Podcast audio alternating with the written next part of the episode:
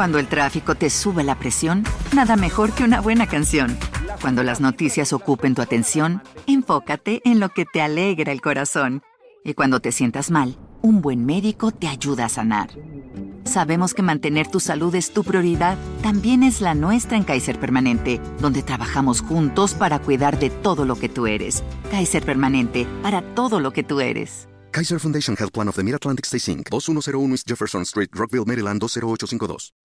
Muchas especulaciones se hicieron acerca de cuando el actor Robbie Williams decidió quitarse la vida, pero poco se sabe de la verdadera y misteriosa enfermedad que trastocaba su cerebro día y noche, convirtiéndolo en una persona irreconocible, incluso para sí mismo. Desgraciadamente, el hombre caracterizado por su calidez humana y quien tantas risas inspiró, solo pudo ser diagnosticado después del fallecimiento, partiendo de este mundo sin conocer el motivo de sus alucinaciones, insomnio y ansiedad. Nada alejado de la realidad cuando interpretó al inolvidable Pash Adams, un personaje solidario, comprometido, dispuesto a todo con tal de dar una pizca de alegría a quien pasara los momentos más difíciles de su vida, pero luchando contra sus propios demonios en su interior.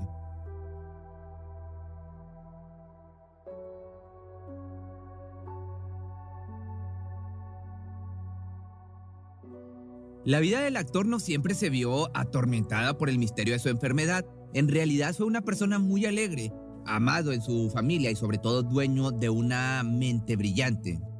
Hijo de Robert Williams y Laurie Williams, un ejecutivo en ámbito automotriz y una hermosa mujer dedicada al modelaje, además hermano de otros dos chicos llamados Robert Todd y McLaurin Smith. Robin nació el 21 de julio de 1951 en la ciudad de Chicago. Creció junto a sus queridos hermanos como parte de una familia estable y bien posicionada. Nada parecía ligarlo a la actuación en sus años de adolescencia, etapa en la que de hecho era apasionado a los deportes. Fue hasta 1967 que los primeros destellos de inquietud sobre el teatro aparecieron. Ahí descubrió su vocación y decidió abandonar la Universidad de Ciencias Políticas para seguir su sueño e ingresar a la Academia de Interpretación Juilliard en Nueva York. Su época de estudiante fue acompañada de su mejor amigo Christopher Reeve, quien en un futuro se convertiría en el actor que daría vida a Superman en el año de 1978, con el que compartía habitación y grandes ilusiones para el futuro, y posteriormente regresó a California instalándose en San Francisco, completamente decidido a convertirse en comediante había construido su personalidad basándose en el humor, un humor muy limpio e inofensivo, capaz de robar carcajadas al por mayor. Él conocía sus virtudes, las cuales pulió en el aula de clases haciéndose un genio de la improvisación. Comenzó como artista callejero, brindando sonrisas a todo el que se diera tiempo de admirarlo. Trabajó en clubes nocturnos y para 1978 se animó a presentar un casting para un pequeño papel en la serie Happy Days, el personaje se trataba de un alien que sin saber le abriría las puertas a su propia serie. El ingenioso Robin robó el corazón de los productores tan pronto se presentó, causando carcajadas desde el segundo uno, ya que cuando durante la prueba le pidieron que tomara asiento, este decidió poner sus rodillas en el piso y recargar la frente en la silla. Ese joven tenía algo maravilloso y lo notaron muy pronto, tan pronto que de un segundo a otro le ofrecieron el protagónico para Mork and Mindy, donde precisamente interpretaría a ese alien cuyo rol había comenzado como algo pequeño en otro proyecto. Le ofrecieron 15 mil dólares semanales, una cantidad para la que no estaba preparado. Principalmente no creía que eso tan maravilloso le estuviera sucediendo a él y mucho menos daría crédito a lo que venía. Este simpático extraterrestre le sirvió como impulso para que su carrera despegara. Se convirtió en un fenómeno y poco a poco el nombre de Robin Williams se hacía más y más conocido y a la vez respetado. Pero por otra parte, el trabajo lo sobrepasó, tenía su propio show sin dejar de lado las presentaciones personales. Sin darse cuenta, se sometió a un ritmo de vida tan ajetreado, lleno de compromisos, entre tantas cosas más, que colapsó. Frente al incontrolable estrés decidió refugiarse en las sustancias ilegales, empezando por una de las más destructivas, también conocida como el oro blanco, ya sabes a cuál me refiero. Todos veían al hombre sonriente y sensible, pero nadie distinguía lo que había detrás. Ese mismo año contrajo matrimonio por primera vez. Su nombre era Valerie Bellardi, una chica bartender que se ganó su corazón, parecía tener todo resuelto, dinero, la oportunidad de formar una familia y un futuro brillante. Pero, de pronto, el miedo de encasillarse en su personaje Morg le sembró la inquietud de que debía terminar con ese proyecto, el cual le trajo riqueza a lo largo de 95 episodios en cuatro años. Así se llegó el final de la temporada y con él la decisión de poner punto final a la adicción a las sustancias. El actor tomó conciencia sobre el peligro al que se exponía con tantos excesos, luego de que en aquella época su amigo John Belushi, un actor, comediante y músico, muriera al interior de su habitación a consecuencia de una sobredosis. Aunado a esto, el nacimiento de su primer hijo, Zachary Pym, el 11 de abril de 1983, le hizo reforzar su decisión. Definitivamente debía hacer a un lado su consumo si quería vivir para ver crecer a su primogénito. Sin embargo, los problemas no cesaron. Si bien se empeñó en anular las sustancias ilícitas, no hizo lo mismo con su deseo íntimo fuera del matrimonio. Pronto protagonizó Buenos Días Vietnam, sumando otro éxito a su trayectoria actoral. Parecía dejar atrás los tragos amargos de la vida, pero nada era como se pintaba en la pantalla, puesto que las consecuencias de aquel conflicto con la, otra mujer había fungido como quiebre en su vínculo conyugal culminando en un divorcio inevitable para el 88. William era un genio en su trabajo, con tanto talento nada podía irle mal, sin embargo, en cuestiones del amor no tuvo la misma suerte. El hombre se enamoró tantas veces, tuvo oportunidad, incluso de la niñera del hijo que tenía con su primera esposa. Pero lo que parecía no tener futuro se transformó en un compromiso y segundo matrimonio del que nació su hija Zelda Ray el 31 de julio del año del 89 justo el año cuando llegó el estreno de tan aclamada película, La Sociedad de los Poetas Muertos. Para 1991, la familia creció con la llegada de Corey Allen y en cuanto a su lista de éxitos se unió el filme Despertares junto a Robert De Niro. Gozaba de plenitud, abundancia y fortuna, dejando cada día más borrado su pasado tormentoso con las sustancias ilegales y problemas legales. Ganaba admiradores en cada proyecto, todo el mundo admiraba su calidez humana y solidaridad, dos de sus más grandes características que fueron reforzadas en 1995, cuando su mejor amigo, Christopher Reeve, sufrió un fatal accidente. El hombre que había interpretado a Superman cayó de su caballo durante una competencia ecuestre, teniendo consecuencias devastadoras, quedando inmóvil del cuello hacia abajo.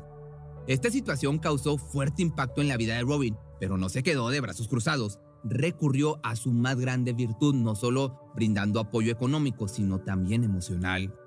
Se le ocurrió inventar un personaje dotado de su misma esencia personal. Un día entró a la habitación de Christopher portando una bata médica y argumentando que debía practicarle una colonoscopía. Pasó un rato pretendiendo ser un doctor con acento ruso, pero muy torpe hasta que el paciente lo descubrió y su rostro se iluminó con la primera sonrisa después del grave incidente. Ese momento resultó mágico para ambos y en 1998 Robin Williams encargó o encarnó, mejor dicho, al mismísimo Pash Adams en una cinta biográfica. Este doctor había revolucionado la medicina a través de terapias muy singulares como la risa y el humor. La vida del actor hacía una fusión muy especial entre lo personal y lo laboral, pero ni ese perfecto equilibrio le dio paz, esa paz que necesitaba para no recaer en algunas adicciones. Fue en agosto del año 2006 cuando se vio en la necesidad de comunicar abiertamente su recaída en el alcoholismo e ingresó al centro Hazelden de rehabilitación, esto es en Oregon. Pero de igual manera como pudo se sobrepuso de esta recaída, pero un año después las desgracias llamaron a su puerta nuevamente, en esta ocasión la muerte de su hermano que en el año del 2007 lo dejó totalmente devastado. Sumado al hecho de que cosas en su matrimonio también iban en picada y la pareja optó por separarse en marzo del año 2008 argumentando diferencias irreconciliables. El actor y comediante era el mejor pagado de Norteamérica. Poseía una riqueza tan grande como el vacío de su corazón en medio de una especie de guerra entre su vida laboral y personal que tanto más mejoraba una empeoraba la otra. Sin embargo, en el amor no se dio por vencido sobre todo cuando en el año del 2009 comenzó a salir con una diseñadora gráfica, dueña de su propia agencia llamada Critical Eye Design. Su nombre era Susan Schneider, y sería ella quien finalmente tomaría su mano para acompañarlo en los momentos más oscuros que estaban por venir. Y se casaron finalmente el 22 de octubre del año 2011. Para el año 2012 inició lo que sería el final de la escasa paz que poseía. De pronto, un miedo incesante y una ansiedad que rozaba la locura lo comenzaron a atormentar. Sus manos temblaban sin razón y tras el temor de volverse loco, su carrera se vio seriamente afectada. Incluso en medio de las grabaciones de la película Noche en el Museo El Secreto del Faraón, tuvo un inexplicable ataque de pánico. Ni siquiera los doctores podían dar respuesta a sus constantes cambios de temperamento. Tengo Alzheimer, tengo demencia, esquizofrenia. Era lo que se preguntaba sin cesar hasta que le diagnosticaron la enfermedad de Parkinson. Pero en su interior sabía que existía algo más. Nadie podía comprender la lucha interna que tenía que librar día tras día. Le resultaba imposible que esa enfermedad causara todos los síntomas asaltantes de su tranquilidad. Constantemente le hacía saber a su esposa la necesidad que tenía de reiniciar su cerebro. Solo tenía 63 años y vivía en un mundo preso de alucinaciones, insomnio y una ansiedad más infinita que el mar. Aprenderse dos líneas de un guion se había convertido en una tarea sumamente complicada y no solo eso, la pareja tuvo que dormir en habitaciones separadas a consecuencia del interminable insomnio de Robin. Fue justo esa decisión en la que vio una oportunidad para planear el cómo arrebatarse la vida. Sumaban seis meses de dichos síntomas, los cuales eran demasiado fuertes, capaces de arrebatarle su existencia tal y como la conocía. Una mañana, de pronto, Roy Williams ya no despertó. Era 11 de agosto del año 2014. Su esposa se había despertado en la otra habitación y para seguir con su rutina, fue por su pareja para meditar. Sin embargo, notó que la puerta estaba cerrada, lo que le hizo pensar que finalmente el hombre había podido dormir. Así que continuó con su día sin molestarlo. Susan se fue a trabajar encomendando al asistente del actor que le avisara cuando despertara, pero ese aviso nunca llegó. La mujer se preocupó y le pidió al personal entrar a la alcoba para despertarlo. No tenía idea de lo que yacía tras la puerta. Era el cuerpo de Robin suspendido en el aire, sujetado de su cuello con un cinturón colgado de la parte superior de su armario. Finalmente, fue vencido por los demonios de su enfermedad que hasta el momento estaba mal diagnosticado. No fueron las sustancias ilícitas, ni el alcohol, ni problemas económicos. Lo que en realidad padecía era demencia con cuerpos de Lewy. Esto hacía que su cerebro no funcionara de manera correcta debido a una acumulación de proteínas en determinadas zonas del cerebro que se forman en placas impidiendo su funcionamiento normal. El hombre no se estaba volviendo loco, tal como lo creía él, era víctima de una enfermedad degenerativa causante de su ansiedad, paranoia, insomnio, alucinaciones y tanta cosa afectará su estabilidad emocional que solo pudo ser diagnosticada en su autopsia. Sin embargo, su partida le brindó la paz que tanto anhelaba desde hacía mucho tiempo. Ahora se puede decir que es libre entre las olas del Océano Pacífico en la bahía de la ciudad de San Francisco, donde sus cenizas fueron esparcidas. Si te gustó este video, no olvides seguirme en mis redes sociales. Me encuentras en mi nueva página de Facebook como Pepe Misterio MX y en mi otro canal como Pepe Misterio Shorts, mi otro canal de YouTube. Cuando el tráfico te sube la presión, nada mejor que una buena canción. Cuando las noticias ocupen tu atención, enfócate en lo que te alegra el corazón. Y cuando te sientas mal, un buen médico te ayuda a sanar.